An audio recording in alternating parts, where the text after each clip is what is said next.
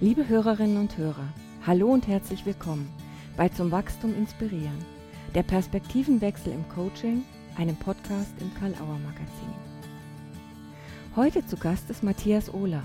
Er ist Philosoph, Linguist, systemischer Berater, Musiker, Autor und Geschäftsführer des Karl-Auer Verlages und der Karl-Auer Akademie. Mitbegründer des Ludwig Wittgenstein Instituts und Dozent und Ausbilder in eigenen Weiterbildungsreihen sowie bei Hochschulen, Kliniken und Weiterbildungsinstituten. Ich spreche mit Matthias Ohler über philosophisch-grammatische Zugänge zur Frage des Professionsverständnisses und warum diese Perspektive für Coaching bedeutsam ist. Wir gehen seinem Impuls auf den Grund, Verben anzusehen und was es bedeutet, zu coachen und dabei in einer fragenden Bewegung zu bleiben, ohne bei verfestigten Denkmustern stehen zu bleiben. Viel Spaß beim Gespräch mit Matthias Ohler bei Zum Wachstum inspirieren. Lieber Matthias, ich freue mich so sehr, dass du dir jetzt die Zeit nimmst, hier mit mir ein Gespräch zu führen im Podcast Zum Wachstum inspirieren. Mhm. Ich habe insgesamt acht Impulse dafür vorbereitet. Freue okay. mich natürlich auch, wenn du deine individuellen Ergänzungen bringst. Mhm. Aber möchte gern mal damit anfangen, dich zu fragen, wer bist denn du eigentlich? Äh, stell dich doch bitte mal vor, sozusagen in so einem Elevator-Pitch, möglichst in einer Minute. In einer Minute. Ähm, also ich bin der Matthias Ohler. Meine Hauptbeschäftigung seit sechs Jahren ist Geschäftsleitung des Karl-Auer Verlages und darauf bin ich stolz und froh. Es macht unheimlich Spaß, das zu machen. Ich bin mit dem Karl-Auer Verlag schon sehr lange verbunden, eigentlich seit der Gründung, weil ich einige der Leute kannte, den gegründet haben. Von der Herkunft her, was die Ausbildung betrifft, bin ich äh, Philosoph, Linguist und Germanist und äh, habe dann eine Berufskarriere gemacht, wenn man so will, die sehr divers war. Ich habe zunächst bei der IBM gearbeitet. Äh, wir haben Grammatikprogramme codiert, das hat viel Spaß gemacht. Und dann war ich, äh, hatte ich ein eigenständiges Hotel-Restaurant und dann habe ich die Kongressbuchhandlung gegründet mit Karl Auer vor 28 Jahren und mache das seither intensiv. Hm. Wow, kurz, knackig, eine Minute. Echt? Gut. und äh, in der Person interdisziplinär, würde ich sagen. Spannend. Mhm, ja, mhm. apropos spannend. In unserem Buch Coaching zum Wachstum inspirieren bist du ja zu meiner Freude mit deinem Beitrag Coachen ist ein Verb, Philosophieren im und über Coaching dabei. Mhm. Bevor mhm. wir jetzt aber konkreter auf dein Kapitel kommen, will ich kurz quasi den Elefanten ins Bild und ins Gespräch bringen. Ich habe den mhm. dabei, ne? Mhm. Ähm, das berühmte Elefantengleichnis bildet ja quasi die erkenntnistheoretische Orientierung für das ganze Buch und mhm. sorgt wie für so eine Art roten Faden. Mhm. Es geht ja in diesem Gleichnis um die Unterschiede, die bei des Sehens nicht mächtigen Beobachtenden entstehen, wenn sie einen Elefanten aus ganz unterschiedlichen Perspektiven betasten, mhm. dabei an unterschiedliche Körperteile und über ihre unterschiedlichen Wahrnehmungen ins Streiten geraten. Mhm. Welche Bedeutung hat dieses Elefantengleichnis für dich? Ich finde es ein, es ist ja ein altes Gleichnis und viel zitiertes und das spricht dafür, dass es was trifft. Ja, dass es eindeutig was trifft. Und ich finde im Bereich äh, von Beratung, Coaching, da bin ich auch ein bisschen drauf eingegangen in meinem Beitrag, sich das immer wieder klar zu machen, äh, dass es Perspektiven sind, wobei Perspektiven vielleicht gar nicht richtig stimmt, die sind ja blind, die Leute. Das ist ja eher so eine visuelle Metapher, Perspektiven. Aber dass es äh, unterschiedliche Erfahrungen sind oder mit dem abstrakten Begriff in der Systemtheorie beobachten. Und beobachten äh, heißt, da ist jemand, der respektive die beobachtet. Ja? Und das kann man nicht wegkürzen. Ohne Beobachtung ist schlicht nichts. Und äh, die Beobachtungen können unterschiedlich sein und da wächst die Spannung draus. Was nehme ich wahr, was erfahre ich und was erfahren die anderen und wie kriege ich das wieder in meine Erfahrung rein? Also da könnte man von dort aus ganz breit gehen in Fragen der Kybernetik zweiter Ordnung und so. Was ich wichtig finde im Zusammenhang mit dem Projekt, wenn ich das sagen darf, mit dem Buchprojekt auch, dass äh, das gelungen ist, dir als Herausgeberin, dafür danke ich dir einfach, diese Perspektivität äh, konsequent einzuladen, sich zu zeigen. Und äh, von daher finde ich äh, die Idee, das an so einem, an so einem Gleichnis oder an so einer Geschichte äh, aufzufädeln, eine äh, ne, ne witzige und gute Idee. Dadurch entsteht auch eine Bezüglichkeit der Beiträge untereinander, so unterschiedlich sie sind, so wie ich das wahrgenommen habe. Und Mhm. mir hat die Chance gegeben, auch zu wissen, an an was bin ich beteiligt, wenn ich nur einen ja, wenn ich nur meine Betastungen beitragen darf sozusagen. Was soll ich auch sonst Aha. tun? Ja. Und mir ist natürlich eingefallen das Goldene Kalb, ja. Aha. Inwiefern das Goldene Kalb? Na, sozusagen, das war so 'n bisschen 'n provokanter Gedanke, zu sagen, die Idee, das, was um um was es bei Coaching geht, äh, zu verstehen als diesen Elefanten. Mhm. Manchmal ist es auch 'n Tanz ums Goldene Kalb, wer hat das Beste? Und da in die Mhm. Perspektivität wieder zurückzuführen. Meine Sicht der Dinge, klar. Aber, Ja. äh, von daher finde ich das 'ne gute Idee und 'n 'ne Geschichte, die, glaube ich, ihre Attraktivität nie verlieren wird. Ja, so würde ich antworten. Spannend. Diese Geschichte begleitet mich ja tatsächlich schon seit, oh, Mhm. über 20 Jahren und hat Mhm. ich habe mir ist die zum ersten Mal begegnet im Bereich interdisziplinäres Lehren und Lernen, weil's dir Mhm. ja auch um Perspektivenwechsel und Kooperation geht. Jetzt habe ich Mhm. eine kleine Rückfrage an dich. Du hast eben gesagt, zumindest habe ich das wahrgenommen, Perspektive ist für dich genuin etwas Visuelles. Mhm. Ich komme aus der Richtung für mich ist das Wort Perspektive tatsächlich eher was im Denken und im Mhm. Wahrnehmen. Mhm. Also, für mich besteht Wahrnehmung, ähm, aus viel mehr als nur dem dem Sehen und dem Hören und dem Tasten. Ich war da tatsächlich mehr so beim Denken. Und du Mhm. siehst es mehr visuell, das Wort Perspektive? Das wollte ich so nicht unbedingt gesagt haben. Es ist halt 'ne 'ne Metapher, wo wo viele Menschen schnell, und ich glaube, gehöre dazu ich gehöre dazu, äh, äh, an Visualität denken. Aber ich gebe dir natürlich völlig recht. Äh, Denken ist i genauso perspektivisch und man sollte es, äh, auch beachten, dass es so ist. Und oder dass es größere Chancen mit sich bringt, wenn man's so sieht, sagen wir mal so, ja? Mhm. Das so ist es vielleicht bisschen scharf gesagt, aber das ist was eröffnet sich, wenn ich die Perspektivität auch ins Denken einführe? Was gibt's Ja. da für Chancen und für Risiken? Ja. Und warum fürchte ich die Risiken, ohne es zu müssen? Ja, das finde ich auch gut. Ich Mhm. bin da ich bin da ganz nah, wahrscheinlich in meinem eigenen erzählten Leben an der konstruktivistischen Denkweise. Also, Ja, mein ja. Denken konstruiere ich ja da im Prinzip auch selber und Mhm. damit, äh, generiere ich meine eigene Perspektive, mein eigenes Sehen in Mhm. Anführungszeichen daraus. Mhm. Genau. Ja. Deswegen fand ich auch den den Titel, den wir da gefunden haben für den Podcast, ganz spannend mit dem Hm. Perspektivenwechsel. Ja, genau. Denn nur eine ist langweilig. So, okay. Jetzt komme ich zur nächsten Frage, die ich vorbereitet habe. Mhm. Ähm, was verstehst du denn unter Coaching im Vergleich zu anderen Beratung Beratungsformaten, Supervision, Therapie? Mhm. Was verstehst du unter Coaching? Äh, ich meine, auch der Begriff ist ja irgendwie zumindest ist es mein Eindruck oder meine Erinnerung, migriert, ja? Aus bestimmten Tätigkeitsbereichen, ähm, in Sport zum Beispiel, da hieß es irgendwann My Coach, Boris Becker, erinnere ich noch gut. Mhm. Und dann ist es migriert und, äh, ich ich selber verstehe unter Coaching mehr als nur jemanden zu Topleistungen zu bringen. Äh, wobei es Coachings gibt, das ist ja auch 'n Gummibegriff ir irgendwo. Äh, es gibt Kontexte, wo es tatsächlich da drum gehen kann. Da gehören natürlich aber auch andere Sachen dazu, wie gucken, äh, wie ist es mit der Person, um die es geht, in 'nem Einzelsetting überhaupt hinzukriegen? Ist das überhaupt 'n relevantes Ziel? Ein herrliches Beispiel, das mir immer wieder einfällt, ist der Jürgen Hingsen. Den kennen vielleicht nicht mehr viele, der war mal 'n Weltklasse-Zehnkämpfer. Mhm. Er hat bei den Olympischen Spielen in Seoul 1988 'n dreimal Fehlstart hingelegt Mhm. äh, und ist dann ausgeschieden und wurde disqualifiziert. Und hinterher hat er gesagt, er hat es als Befreiung erlebt. Äh, er konnte offenbar selber nicht sagen: „Ich will aus dem Leistungskram aussteigen“, und dann hat's sein Körper oder sein System, wenn man so will, dafür für ihn gemacht. Das soll jetzt kein, äh, Paradebeispiel sein, nur so 'ne Geschichte, was alles noch zu bedenken ist. Und ich verstehe unter unter Coachen äh, ich gehe gerne aufs Verb, Ja. weil man dann guckt, wer ist 'n eigentlich da dran beteiligt bei dem, was man Coaching nennt?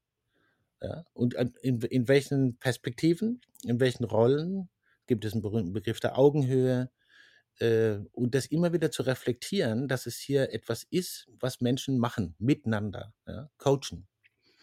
man spricht immer gern davon, dass der eine den anderen coacht oder die eine Mhm. die andere coacht, ja, oder Mhm. die eine den anderen und so weiter. Ähm, und da kommt manchmal so 'n was wie so 'n hierarchisches Gefälle potenziell rein, Mhm. potenziell. Mhm. Und dieses Risiko ist immer gegeben, das habe ich auch versucht, in meinem Beitrag so 'n bissel auseinander zu dividieren. Und ich verstehe unter Coachen zuallererst mal 'ne Begegnung von in dem Fall, wenn man's Einzelsetting nimmt, von 2 Leuten Mhm. die erst mal klären müssen, was sie voneinander wollen. Und, äh, wenn das gut geklärt ist, kann man Auftragsklärung nennen, äh, dann kann man sich entscheiden, an welcher Stelle ist es gut, wenn man 'ne Art hierarchisches Verhältnis eingibt, wo man sagt: „Gib mir doch mal 'n Rat oder sag doch mal oder gib doch mal deine Perspektive her, du Coach.“ Mhm. Und wo man in diese in diese Verbalstruktur, dass hier Coachen stattfindet von 2 Seiten oder mit Zweien, wie man da wieder zurückkehrt. Ja, also, ich würde nicht dafür plädieren zu sagen, es darf nie 'n Ratschlag gegeben werden oder es darf nie, äh, sozusagen 'n methodischer Ansatz rein, aber das muss transparent geschehen und immer gucken, ist es im Dienste dessen, was man ursprünglich gedacht hat, was soll 'n das hier werden? Mhm. Mhm. Versteht man ungefähr? Ich kann's nachvollziehen. Ich habe ja auch dein cooles Kapitel, äh, gelesen. Ich ich mag die Herangehensweise mit dem Verb und möchte da gleich auch noch mal drauf eingehen bei den Mhm. anderen Formaten. Aber Mhm. ich habe noch eine eine Idee im Kopf, die die mich dazu begleitet, die ich auch immer parallel mitgedacht habe, als ich deinen Artikel als ich dein Kapitel gelesen habe. Mhm. Für mich ist Coaching etwas, was sich auch ereignet, Mhm. wenn wenn mindestens 2 Mhm. Elemente zusammenkommen. Also, Mhm. sprich, ich ich in meinem Coaching-Verständnis denke, ich kann gar nicht so coachen, damit Hm. es die Wirkung hat, die Mhm. der Klient haben möchte, sondern da das ist etwas, was sich ereignet, wenn wir 2 zusammen gut passen, wenn ich professionell bin und wenn der Klient will. Mhm. Mhm. Wie wie siehst du das? Weil das wäre ja diametral zu deiner Auffassung, es ist ein Verb. Wenn ich sage, es ist 'n Zustand, der auch nur bedingt kontrollierbar ist und du sagst, es ist 'n Verb. Na ja, ich finde es, äh, gut, dass dass du dieser Unterschied jetzt von dir da so ausformuliert wird. Ich glaube, dass es gut zueinander passt, weil etwas, was sich ereignet, äh, äh, ist ist ja auch Regen und wir und in solchen Fällen reden wir von: „Es regnet.“ Mhm. Wir könnten beim Verb bleiben und sagen: „Es coacht“, ja? Mhm. Oder wie der Lichtenberg mal gesagt hat: „Wir sollten eigentlich nicht sagen: ‚Ich denke‘, sondern ‚Es denkt‘, wie es blitzt.“ Und, äh, da finde ich sogar die verbale Perspektive oder die Verbenperspektive Werbeblock, wenn man so will, die Verben äh, die Werbeperspektive, äh, sehr passend dazu und, äh, bin dir dankbar, dass du das sagst, weil dieser Aspekt entschlüpft leicht, dass da auch einfach was passiert, dass was geschieht, sich ereignet, wie du sagst. Ja, würde ich mitgehen. Mhm. Ich würde das gerne noch mal mit dir denken im im Vergleich zu Therapie. Mhm. Wo siehst du da Ähnlichkeiten vielleicht, komplette Unterschiede? Ich denke, dass, äh, der Hauptunterschied in der Zusammensetzung der Personen, wie das überhaupt zustande kommt, Mhm. funktioniert oder was Leute glauben, sich erlauben zu dürfen. Ähm, und Coachingprozesse passieren eher in dem, was man Business-Kontexte nennt oder beruflichen Kontexten. Und manchmal switcht's rüber, das sollte man auch nicht unbedingt scheuen. Also äh, dass es persönliche Dinge angeht, wo man gut beraten ist, wenn man auch aus'm therapeutischen Feld Handwerkszeug hat. Ich bin kein Therapeut, um's klar zu sagen. Ähm, aber tatsächlich ist es ja so, dass die Beratungs äh, grade die systemische, sich dahingehend entwickelt hat, dass sehr viele Modelle, Methoden, Denkansätze, Konstruktivismus zum Beispiel, äh, am ehesten ihre Anwendungsfelder in therapeutischen Kontexten hatten, Familientherapie und so weiter. Und dann Aufmerksam äh, keit entstanden ist: „Was ihr da macht, das könnte für unsere Beratungsprozesse oder was wir Coachingprozesse nennen“, die das dann gefragt haben, „auch interessant sein.“ Ja. Und dann ist es kein Wunder, dass es, äh, 'ne semipermeable Grenze ist, also 'ne unscharfe Grenze. Ähm, ich glaube, wichtig ist, dass man also, wenn ich jetzt zum Beispiel angefragt werde, dass, äh, klar ist, dass ich keinen therapeutischen Auftrag habe. Äh, und da finde ich wichtig, dass man dass man einfach diese Unterschiede überhaupt, äh, in in Worte bringen kann. Ist es Mhm. ist das, was sich hier ereignet, Coachen oder ist das, was sich hier ereignet rutscht das in Therapieren und das dann wieder zu beleuchten und anzugucken? Ja. Also ich, ich denke. Mhm. ich, ich denke, äh, die Ausbildungen sind, was theoretische Konzepte anbetrifft, äh, durchaus auch, wenn sie gut sind, aus meiner Sicht ähnlich. Aber wenn es darum geht, die genauen Setting-Kontexte anzugucken, da äh, wird es unterschiedlich. Ja. Mhm. Von den wirtschaftlichen Sachen muss man jetzt ja gar nicht reden, dass das sowieso anders aufgefasst wird. Das ist ein anderes Thema. Ja. Ja. Vorsichtige Antwort, aber ich hoffe, du kannst was damit anfangen. Ja, bei mir entstehen noch viel mehr Fragen jetzt im Kopf durch deine Antwort.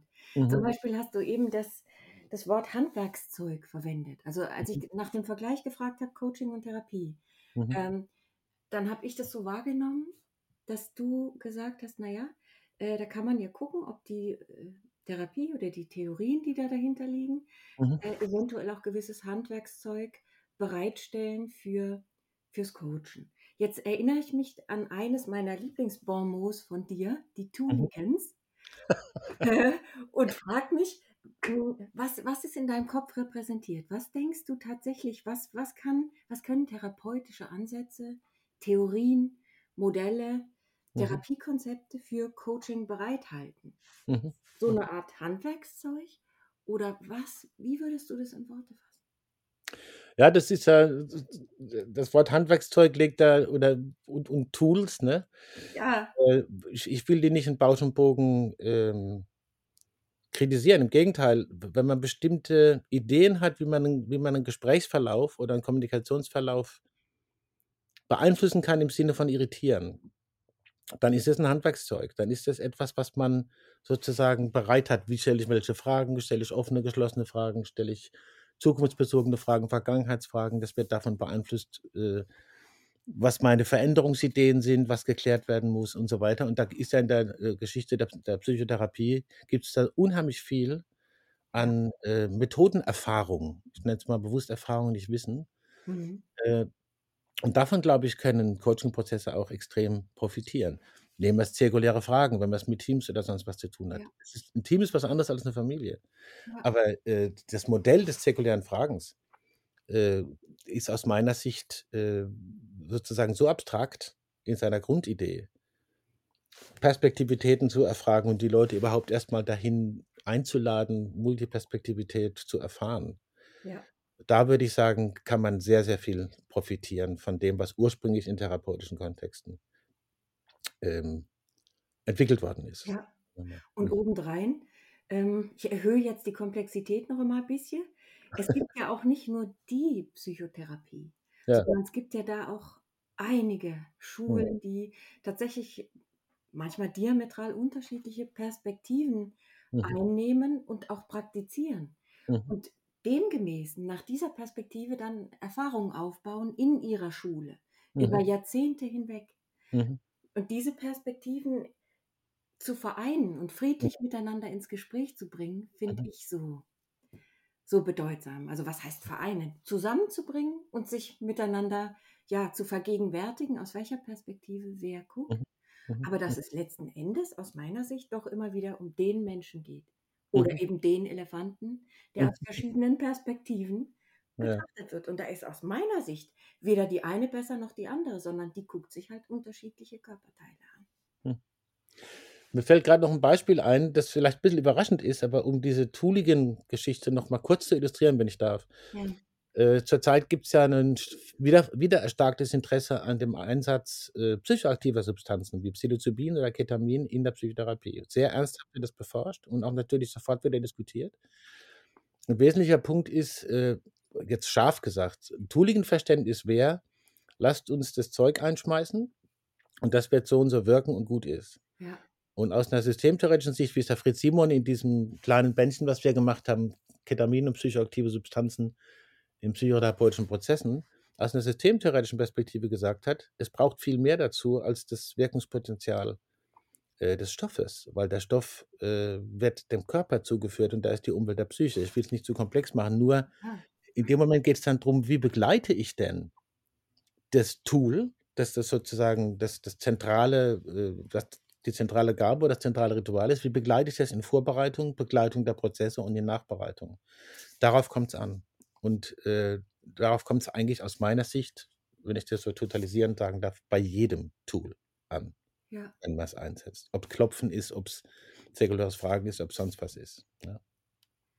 Ja. Vielleicht ein bisschen zu forsch oder knapp gesagt, aber ich glaube, man versteht. Bei mir kam jetzt an, dass dir wichtig ist, dass das eingebettet ist. Das ist jetzt mein Ja. Dass das Ja. eingebettet ist in ein Vorher, ein Nachher und in diverse Faktoren, die eben gutes Coaching und Therapie ausmachen. Genau. Der Markt von Tools ist groß, Ja. so groß wie ein Wochenmarkt, aber äh, was man aus Apple macht, äh, liegt nicht nur an der Apple. Mhm, das stimmt. Allerdings. Da kann man viel draus machen. Mhm. Ja, ich würde jetzt gerne mit dir noch einen kleinen weiteren Elevator-Pitch probieren.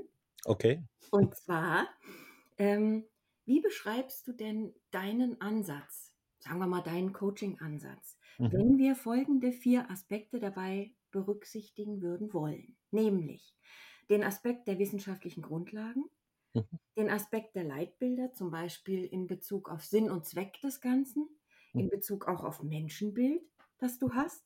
Mhm. Dann den Aspekt, mh, ich habe ihn genannt, Komponenten oder Kriterien beraterischer Professionalität Mhm. und den Aspekt, welche Rolle hat der Coach in deinem Ansatz? Also Mhm. quasi die Frage, beschreib doch mal in fünf, sechs Minuten wesentliche Kriterien Mhm. deines Ansatzes, Schrägstrich deiner Schule. Mhm. Schule ha habe ich keine und wenn wenn ich eine hätte, wird die niemand kennen. Also wenn wir von wissenschaftlichen Grundlagen ausgehen, würde ich sagen, äh, Systemtheorie und Konstruktivismus sind für mich sehr wichtig. Und das hat auch viel mit dem Menschenbild zu tun. Das ist ja oft eine sozusagen die Hiobsbotschaft, so wird sie zumindest verstanden, Auflösung des Menschenbildes, Aufteilung in Systeme, ja. Diese 3 Systemtypen, soziale Systeme, psychische Systeme, Organismus. Ja.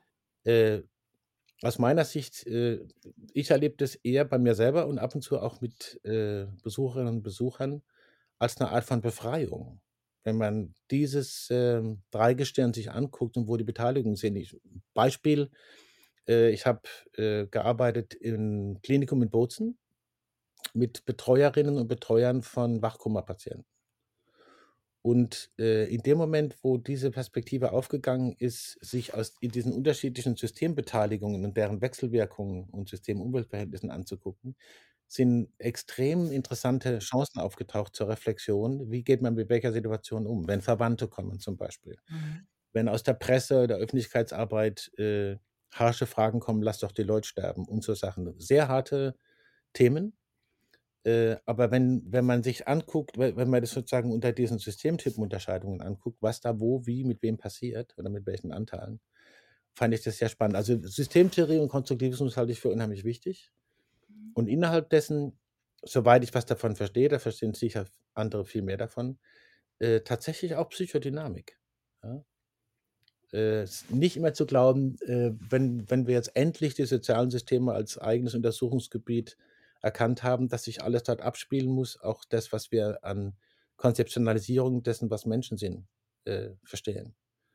Es ist nur die, äh, die, ist nur die Frage, wie interveniere ich? Und wenn ich in einem Coaching oder, oder sonstigen Beratungssystem bin, kann ich in Kommunikation intervenieren, beziehungsweise äh, etwas machen, was kommunikativ wahrnehmbar wird. Die Mhm. Psyche ist transparent. Das jetzt sind große Sachen, aber ich denke, äh, das sind so zwei Sachen, die wichtig sind. Was Mhm. ich auch wichtig finde als wissenschaftliche Grundlage, wenn man das so nennen will, ist äh, so viel wie möglich historische Kenntnis. Äh, weil immer wieder werden biografische Faktoren berührt, immer wieder mal. Und dann, äh, je nachdem, was das Lebensalter der Leute ist, zu wissen, in welchen politischen Kontexten und gesellschaftlichen Kontexten bestimmte Entscheidungen oder Entwicklungen standen, äh, kann oft sehr, sehr hilfreich sein. Also ich sage es einfach mal so, sich immer wieder mit der Erweiterung der eigenen historischen Kenntnisse beschäftigen, halte ich für sehr sinnvoll. Die drei wähle ich mal aus. Mhm. Und von daher, äh, Leitbilder aus meiner Sicht sind schon das, was ich er- erfahren habe in der Heidelberger Schule, was ich da mitgekriegt habe von Leuten wie Fritz Simon, Gunther Weber, Arnold Retzer, Bernd Schumacher, der im Band dabei ist und anderen. Äh, da würde ich sagen, es ist viel Einfluss entstanden, der mich irgendwie überzeugt hat und auch irritiert erstmal. habe ich gedacht, das ist einfach spannend, was die da machen. So. Und bin ich zu lang? Sind wir schon im Obergeschoss? Nein? Äh, also Komponenten, Kriterien beraterischer Professionalität, ja, äh gute Ausbildung machen, was ich, äh, habe tun dürfen. Und, äh, aus meiner Sicht ist auch wichtig 'n, sage ich mal, professionelles Netzwerk. In dem Moment, wo man seine eigene an die Grenzen seiner eigenen Kompetenzen kommt, zu wissen, wie kann man weitermachen und mit wem. Also, dass man regelmäßig in Austausch geht, nenn's Intervision, Supervision. Ich glaube, auf die Begriffe kommt's da nicht so an, sondern daran zu sagen: „Ich lasse mir zugucken, ich berichte und hole mir andere Ideen und andere Sichtweisen.“ Sind wir wieder bei Perspektivität. Ich hole mir andere Sichtweisen, äh, und gehe und, äh, gehe kritisch damit um, was bisher von meinen Beiträgen als Coach in 'nem Prozess gelaufen ist. Auch dann, wenn's gut läuft. Man verliebt sich oft in Erfolgsgeschichten und das nächste Mal geht's anders. Mhm. Mhm. Wie siehst du die Rolle? Ich sehe die Rolle, äh also, eine Sache ist mir wichtig dabei das habe ich auch 'n bisschen in im Beitrag berührt, äh derjenige, der in die Coach-Rolle kommt, äh, muss gewählt sein. Also, das muss da wie man was man so sagt, Anliegen und ausgesucht sein und setz dich dem auch aus, was von Klientinnenseite, ob die Wahl dann richtig war. Mhm. Natürlich macht man Werbung, aber womit man Werbung macht, da sollte man ziemlich genau aufpassen aus meiner Sicht. Mhm. Also, in alle Schattierungen, die es gibt, vom direkten Aussprechen bis zum indirekten: „Ich löse Ihr Problem“ das kann manchmal der Fall sein, ne? Das wäre so ich meine, ich rufe ja auch 'n Installateur an, weil ich's selber nicht kann. Mhm. Und solche Kompetenzen darf man sich auch zuschreiben lassen ab und zu, aber es darf nicht die Kernkompetenz sein. Ja. Das ist was anderes. Ja. Also, die Rolle des Coaches ist, äh hm, wenn ich's, äh, zuspitzen dürfte, äh, immer verhandelbar und kündbar. Mhm. Vielleicht bildscharf, aber ja. Danke für deine Zusammenfassung. Mich mich hat die wieder so inspiriert. Jetzt muss ich mir überlegen, welche Fragen, äh, traue ich mich denn noch zu ergänzen. Mhm. Ich fange mal bei dem an, was mir persönlich sehr wichtig ist. Der Sinn und Zweck. Warum machen wir 2 das? Warum Mhm. haben wir überhaupt so 'n Ansatz? Und warum wollen wir wirken im Mhm. Coaching, in der Beratung, wie auch immer? Mhm. Mhm. Wozu? Sinn. Was ist der Sinn? Warum machen wir das? Warum Mhm. sind wir 2 nicht einfach keine Ahnung. Oder warum bist du nicht Gastronom geblieben? Oder ich geworden? Also, wie oft ich als Gastronom vielleicht, äh, auch, äh, als Coach mitgewirkt habe, das äh, da könnte ich viel erzählen. Glaube ich. Also, vielleicht in der Wahrnehmung anderer sozusagen, wie die das erlebt haben, ne? Vom Mhm. äh, von der kleinsten Beratung, wie man 'n Steak doch besser essen sollte, bis hin zu Gesprächen, die dann einfach entstehen mit Ja. mit Stammkundinnen und Stammkunden im Hotel auch und so. Ja. Ähm also, Sinn klar, ich es gibt, glaube ich, im Leben so Erfahrungen, wo man entweder, äh, Menschen erfährt, wo man die die man selbst als Lebenscoaches oder Lebensberaterinnen und Berater, äh, gut gefunden hat und wo man davon profitiert hat. Und Mhm. dann habe ich auch untersucht, was waren das? Was haben die denn anders gemacht als in anderen bei bei anderen Adressatinnen und Adressaten, die ich, äh, schon angelaufen bin? Und das finde ich interessant. Und das hat mich dann inspiriert, äh, auch auf meine Erfahrung zu gucken, wo habe ich das denn für andere sein dürfen? Und das gibt's ja. Ja. Ja, das gibt's auf jeden Fall. Und 'n bisschen gespeist ist es auch aus 'ner aus 'ner, äh, philosophisch-historischen und auch und auch politischen Perspektive. Die Grundidee des äh, der Platonischen Akademien war dieses diese Idee: „Erkenne dich selbst und kümmere dich um dich selbst“, was heute als Selbstsorge wieder so populär ist, Mhm. steht auch 'ne scha 'ne sehr überspitzte Hypothese. Selbstsorge und Selbsterkenntnis steht immer im Dienst der Sorge um die und mit den anderen. Sonst macht sie keinen Sinn. Und die Leute, die in den philosophischen Akademien waren, waren viele, äh, aus den Kreisen, die später die Verantwortung für die Polis übernommen haben. Und da habe ich, äh, für mich selbst 'ne Verantwortung, um mich selbst kennenzulernen, wo ich auf Gewissheitsspuren bin, die ich vielleicht lieber verlassen sollte. Und wenn ich Gelegenheiten habe, anderen zur Verfügung zu stehen, wenn die auf 'nem ähnlichen Weg sind, äh, sich gut um sich selbst kümmern zu können, dann macht es Freude, wenn man die begleiten kann. Das macht schon Spaß. Ich strahle und ich habe Gänsehaut. Ich bin da total anschlussfähig. Du hast eben den einen Satz gesagt, der mir so gut gefällt. wo habe ich das für andere sein dürfen? Mhm. Und das bringt mich zur, zur nächsten Frage, die, die ich vorbereitet habe. Empfindest du sowas? Hast du sowas wie eine Mission? Ich habe es befürchtet. nee. Also, aber das hängt, das hängt wahrscheinlich damit zusammen, dass äh, erstens komme ich aus einem äh, stark christlich äh, geprägten Elternhaus und äh, das gerne, so, sozusagen das meiste von dem, was ich da erfahren habe, hat mir genützt. Aber die Skepsis für Mission ist geblieben und Mhm. eher gewachsen. Also ich will den Begriff nicht verwenden, Ja. äh, sondern ich würde äh, sozusagen, der bringt mich in eine, in, eine, in eine bestimmte Rolle hinein, aus der ich nicht mehr rauskomme. Mhm. Der Galtan Schinak hat mir den schönen Satz geschrieben, ich saß, schöpfte den Himmel und schamante. Da habe ich das Wort Schamanen zum ersten Mal als Verb gehört. Und wenn man schamant, äh, kann man es machen und ab und zu auch bleiben lassen. Dann schamant man halt mal gerade nett und ist nicht dauernd Schamane. Mhm. Äh, bei Mission äh, ist bei mir immer die Sorge, dass man dann sozusagen permanent missioniert. Ja. Muss aber nicht passieren. aber ich bin eher skeptisch mit dem Begriff, sagen wir mal so. Ne, etwas, was mich treibt, habe ich schon. Das möchte ich nicht Mhm. in Abrede stellen, aber ich bemühe mich drum und hoffe, dass mir dabei geholfen wird, äh, das immer wieder kritisch anzugucken, ob das noch gut ist, was mich da treibt. Also Mission, Ich fasse mal zusammen. Ich versuche zumindest. Du willst halt nicht missioniere. nee. Das finde ich sympathisch. Gleichzeitig habe ich deinen Satz noch im Ohr.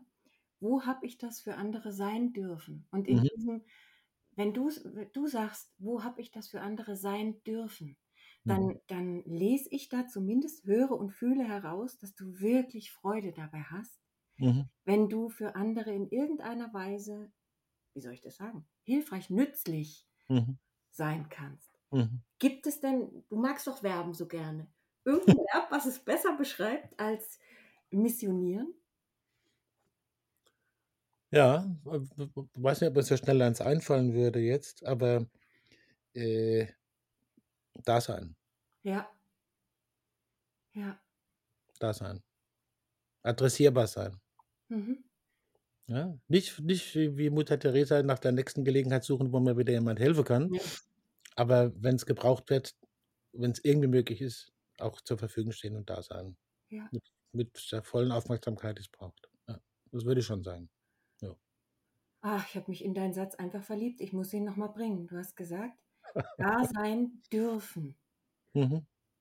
Und Mhm. da komme ich nochmal drauf zurück, was du vorhin gesagt hast. Also bei mir ist hängen geblieben, du hast gesagt, dass da im, beim Coaching ja auch ähm, mehrere Aspekte zusammenkommen müssen. Und einer davon ist, der Klient muss es wollen. Er Mhm. muss den Coach auch wählen äh, und akzeptieren. Also sprich, er muss es dürfen. Ja, ja.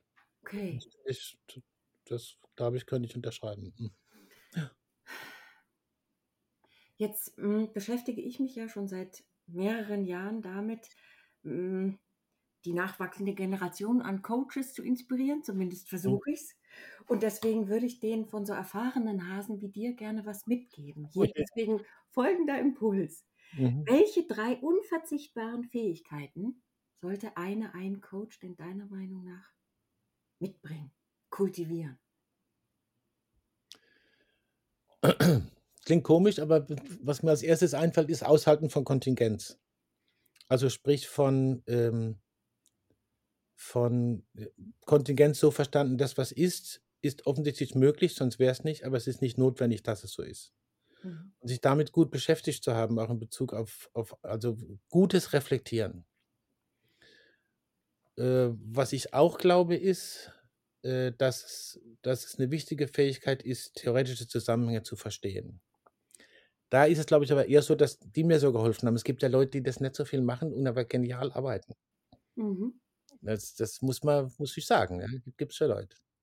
Aber ähm, äh, in theoretischen Zusammenhängen zu denken und ihre, und ihre Fallen, wie der Fritz Simon mal so schön gesagt hat, Theorien kann man sich nicht vorsichtig genug auswählen, sie können im wahrsten Sinne des Wortes tödlich sein, ja? lebensgefährlich. So, also wirklich Theorien daraufhin überprüfen, überprüfen, wie konsistent sind sie und wie praxisrelevant. Diese Fähigkeit würde ich für wichtig halten. und auch wenn es ein weicher Begriff ist, Empathie. Mhm. Und die kann man auch haben, man kann sie aber auch entwickeln Mhm. Und sich dabei beobachten, äh, ob's ob sowas wie Empathie auch gelingt. Da müsste ich jetzt ein Verb dafür finden. Mir fällt aber gerade keins ein. Schade. Mhm. Also, vielen Dank für diese drei Mhm. unverzichtbaren Fähigkeiten aus deiner Sicht. Ich würde gern bei der ersten noch mal nachfragen, weil ich Mhm. habe im Kopf, äh, meine lieben Studierenden im ersten Semester, die würden dann denken: „Hä, kannst du mal Deutsch schwätze? Mhm. Kontingenz, tust du's mal erklären?“ Mhm. Mhm. Ja, also ich würde es so erklären, äh, auf auf einen selbst bezogen, dass das, was man gerade denkt und für richtig und gewiss hält, dahingehend erkennt, dass es 'n vielleicht 'ne Halbwertszeit hat, Mhm. dass es 'ne Vorläufigkeit hat oder haben kann. Mhm. Und, äh, da auch zu gucken bei also beim beim beim Zuhören und beim Erfahren von Klientinnen und Klienten, wo gibt's Möglichkeiten oder so sogar schon Signale, aus dem auszusteigen, was sich bislang als das Dominierende gezeigt hat, aber wo man unbedingt raus will. Und wie kriege ich das hin, ähm, da mitzugehen und genau abzulauschen, äh, wann ist der nächste Schritt möglich, um die Würdigung dessen zu haben, ist wahrscheinlich viel vom Gunter Schmidt drin oder so, zu würdigen, was bisher war, ohne es fortsetzen zu müssen. Das ist Mhm. 'ne praktische Geschichte von Kontingenz. Das, was bisher war, war so, wie's war und war auch offenbar möglich. Mhm. Aber die Notwendigkeit, dass es so sein muss, wie's bisher erfahren worden ist, besteht vielleicht nicht. Mhm. Ja, das das wäre so für mich Prakt 'n praktischer Versuch, vielleicht auch misslungen, zu beschreiben, wie wichtig Kontingenzbewusstsein ist. Aber wie gesagt, das ist ja vielleicht wirklich 'n Wort, das muss man nicht immer auf der Lippe führen, aber zu sagen, aus als notwendig erachteten, aber Leiden oder oder Unwohlsein produzierenden Mustern rauskommen und damit erkennen, dass sie so, wie sie sind, halt sind, aber nicht notwendigerweise so bleiben müssen. Ja. Dass sie nicht notwendig sind. Also, ich persönlich mag solche solche Begriffe und die dahinterliegenden Konstrukte sehr, weil sie Mhm. So Mhm. viel beinhalten und so viel sagen und einen verstehen lassen. Hm. Und wenn ich dir so zuhöre, wie du das wie du Kontingenz definierst, äh, habe ich mich in meine eigene Therapieausbildung bei Bernd zurückversetzt gefühlt, wo in Mhm. meiner Wahrnehmung das Wort Akzeptanz ganz häufig kam. Mhm. Du hast jetzt 'n Wort verwendet und rekurriert auf Gunther, ähm Würdigung? Mhm. Kannst du zu den Begriffen mal irgendwas Unterscheidendes noch sagen? Wo ist für dich der Unterschied zwischen Kontingenz, Würdigung und Akzeptanz dessen, was so war, aber nicht hätte so sein müssen, aber es ist halt jetzt mal so und dann guckt man vielleicht weiter? Ja, bei Würdigung und Akzeptanz, äh, ist wahrscheinlich der Unterschied nicht so groß, außer dass der Begriff dass beide Begriffe oft emotional aufgeladen werden, ne? Würdigen, würdigen, würdigen, immer wieder und akzeptieren, akzeptieren, akzeptieren. Ich glaube, es geht um was Ähnliches. Mhm. Äh, bei der bei der Akzeptanz, glaube ich, äh oder wäre vielleicht 'n Risiko drin, dass die Begegnung zwischen Klientin und und, äh, Therapeutin, sage ich schon, Coachin oder Coach, Mhm. sich in 'ne Richtung entwickelt, dass es so erfahren wird, dass der eine den anderen versucht zu drängeln, was zu akzeptieren. Das ist, äh, schwierig, kritisch. Ja. Und dass das nicht passiert, kann man Akzeptanz vielleicht manchmal in Würdigung verpacken. Also, ich denke, es geht um was Ähnliches. Äh, und bei Akzeptanz höre ich mehr raus zu sagen: „Wir haben's verstanden und akzeptiert, jetzt können wir uns aber auch davon abwenden und anderem zuwenden.“ Mhm. Müssen uns nicht in der Würdigung dessen, wo wir raus wollen, zu lange verlieren. Vielleicht ist das 'n interessanter Unterschied zu gucken, wie bin ich denn grad unterwegs, was fokussiere ich denn stärker, Akzeptanz oder Würdigung? Ja. Wär wäre so 'ne Idee. Mhm. Ja. Danke. Und Kontingenz ist ist die Basis für beides aus meiner Sicht. Man braucht's nicht zu machen, wenn man nicht mit diesem Notwendigkeits und Möglichkeitsspiel, äh, sich eingelassen hat. Ja. So. Hm. Okay. Hm, angenommen, wir Hm. könnten jetzt 'ne Zeitreise machen, du und ich. Mhm. Das würde, fände ich übrigens auch sehr interessant. Und wir würden dir und deinem jüngeren Selbst begegnen. Mhm. Sagen wir mal vor ein paar Jährchen. Ähm, zu Beginn deines beruflichen Weges. Ja, Mhm. das würde mich interessieren. Und welchen Impuls würdest du dir selber, quasi deinem jungen Berufseinsteiger selbst geben, mit deinem Wesen von heute? Das finde ich eine sehr spannende Frage. Gerade im Kontext dessen, was du erzählt hast, dass du äh, junge Menschen ausbildest und viel mit denen zu tun hast. Ich würde mir den Impuls geben, äh, zu sagen, mach's, auch wenn es weit weg ist. Und das meine ich tatsächlich geografisch. Wenn es das dort gibt, was du machen willst, für mich wäre es die Schauspielerei gewesen. Wenn es das dort gibt, wo es äh, für dich am besten zu machen ist, und das ist auf dem Mond, dann flieg hin. Und glaub nicht, du musst da bleiben, weil es halt, weil du da nicht wegkommst, wo du bist. Auch wenn es dafür gute Gründe geben mag. Mhm. Mach's, auch wenn es weit weg ist. Das würde ich mir selber hinschubsen. Wow. Mhm. Da war ich Schauspielerei? 19, 20. So. Mhm. Schauspielerei. Mhm. Ich habe das viel gemacht in der Schule, nach dem Studium. Das war mein Berufswunsch von mir. Ich bin froh, dass er sich nicht umgesetzt hat. Sonst. Aber es ist eh, wie es ist. Kontingent. Ja, ja. Darf ich dazu noch eine Frage stellen? Zu der Schauspielerei? Ich muss sie ja vielleicht nicht beantworten. Ja, stimmt, ja. Mhm. Mhm. Siehst du da in deinem heutigen Selbst und in deinem heutigen Wesen vielleicht sogar Parallelen in deiner Lust auf Schauspielerei und in dem, was du heute tust? Und in deinem Ansatz, den du beschrieben hast?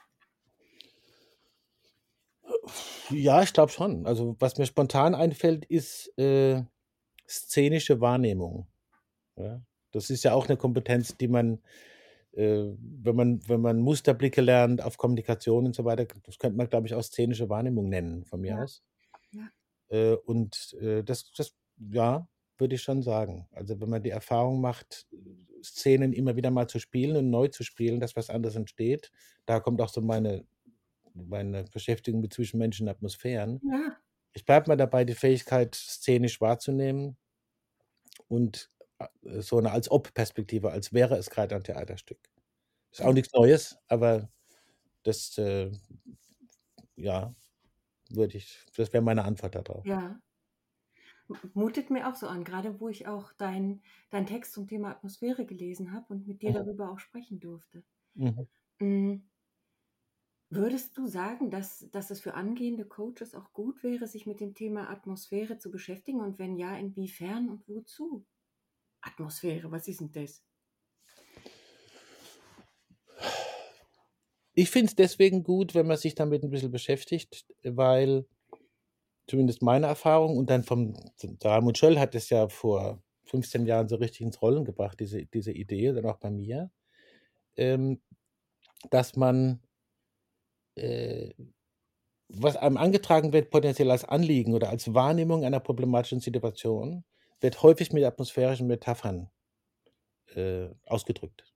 Die Mhm. Stimmung, das Klima oder auch die Atmosphäre bei uns ist im Eimer oder sonst irgendwas. Mhm. Und dann zu sagen, okay, äh, wie sieht denn das eigentlich aus? Ja, also die Leute wissen viel mehr über Atmosphäre oder von mir ist auch Stimmung und Klima als so, so, sogenannte äh, alles wissen, wie das Sloterdijk das unter Umständen, Entschuldigung, Herr Sloterdijk, das unter Umständen sagen würden, der hat mal irgendwann gesagt, äh, äh, At- Atmosphäre wäre viel zu unbewusst und würde nur gute oder schlechte Stimmung bedeuten im allgemeinen Sprachgebrauch. Das sehe ich völlig anders. Mhm. Im Gegenteil, da ist so, das anzunehmen, wenn das angeboten wird und dem zu folgen, statt zu sagen, ah ja, da jetzt auch natürlich jetzt übertrieben gesagt, da liegt ein Kommunikationsproblem vor, also machen wir Kommunikationstraining.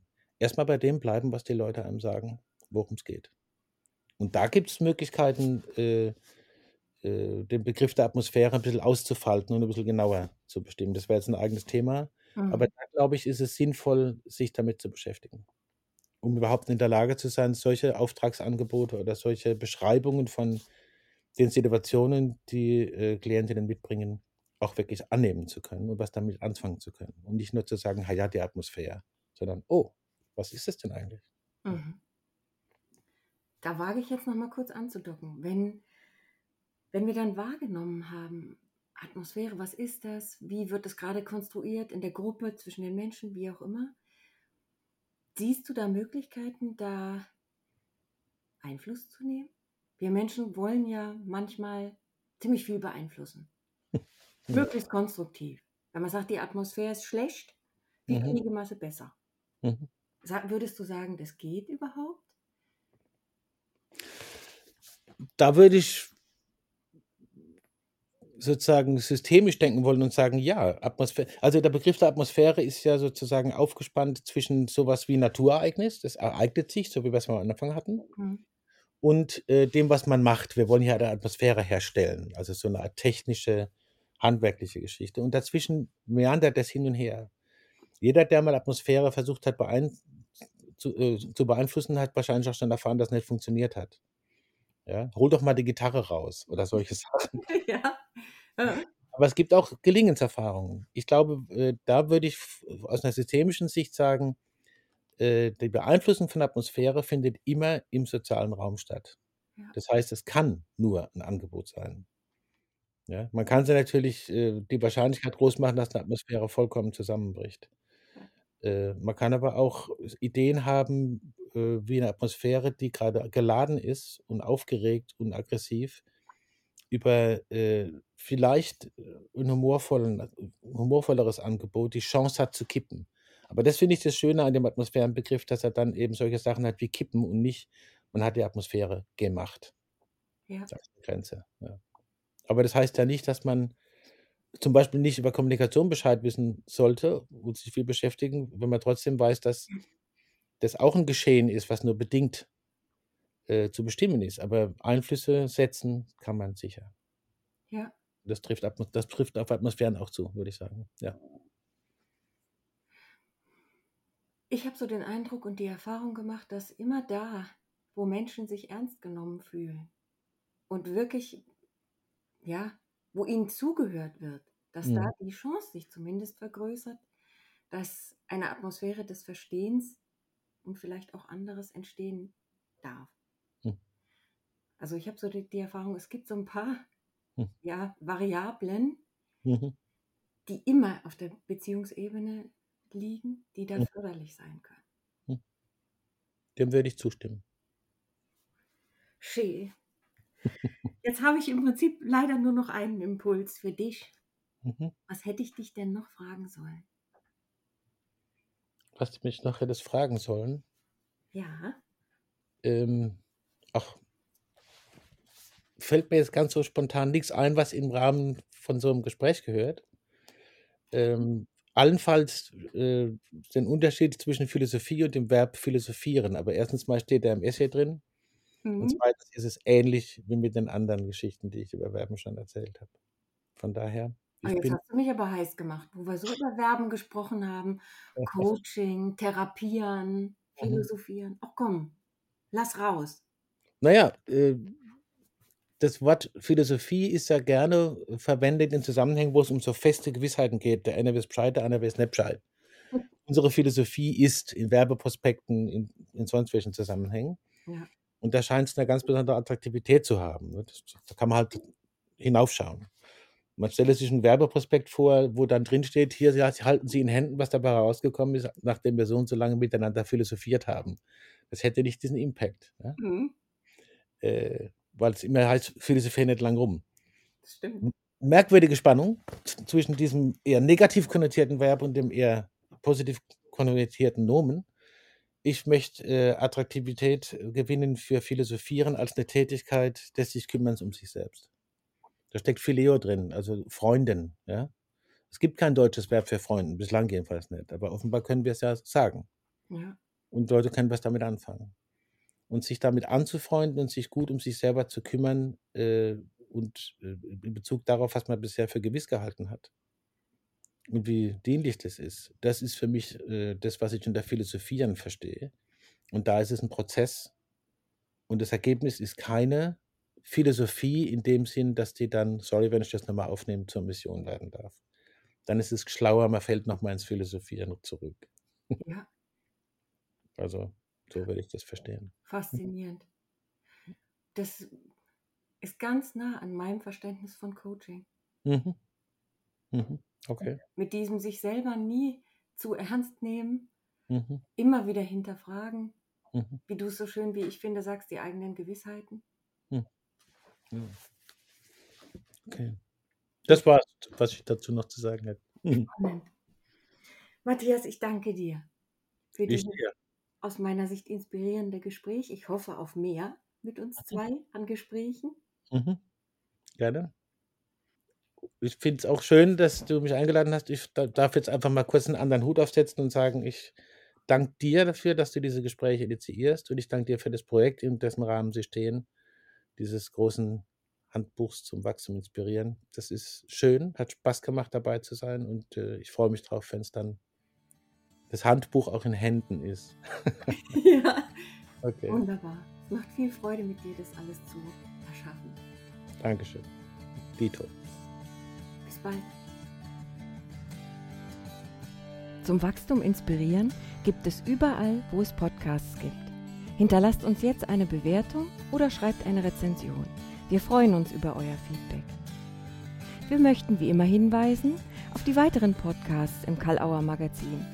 Karl-Auer Sounds of Science jeden Mittwoch, die Autobahn-Universität samstags mit Vorlesungen und Vorträgen der 90er Jahre aus der systemischen Szene und darüber hinaus, Heidelberger Systemische Interviews gemeinsam mit dem Helm-Stierlin-Institut, die Podcast-Reihe Sich sicher sein mit Herbert Grassmann, Ute Clement und Antje Tschira machen den Wahrnehmungspodcast Frauen führen besser. Fritz B. Simon gibt Einblicke in sein Werk Formen Reloaded im gleichnamigen Podcast. Dies und vieles andere regelmäßig im Karl-Auer Magazin auf www.karlauer.de. Besuchen Sie auch gerne unsere gesamte Website, stöbern Sie im Programm mit den aktuellen Neuerscheinungen und im Magazin. Danke fürs Zuhören und bis zum nächsten Mal bei Zum Wachstum inspirieren, der Perspektivenwechsel im Coaching. Zu Gast bei Zum Wachstum inspirieren sind Andrea Wurst, Matthias Ohler, Axel Koch, Stefan Stenzel, Elke Berninger-Schäfer, Jürgen Kritz, Gunther Schmidt, Dirk Rohr, Bernd Schumacher, Rainer Hunsdörfer und Daniela Blickern.